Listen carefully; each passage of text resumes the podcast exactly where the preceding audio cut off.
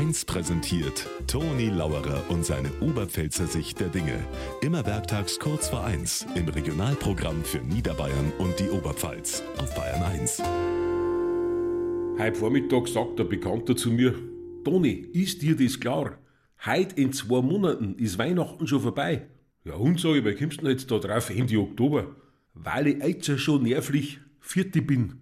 Wegen Weihnachtswunsch von meiner Frau. Ehrlich, sag ich, warum? Willst du sowas teures? Das gang auch noch, hat er gesagt. Na, sie hat den für einen Ehemann gefährlichsten Wunsch, was gibt. Sie hat gesagt, Schatz, heuer wünsche mir auf Weihnachten für dir einfach was Schönes.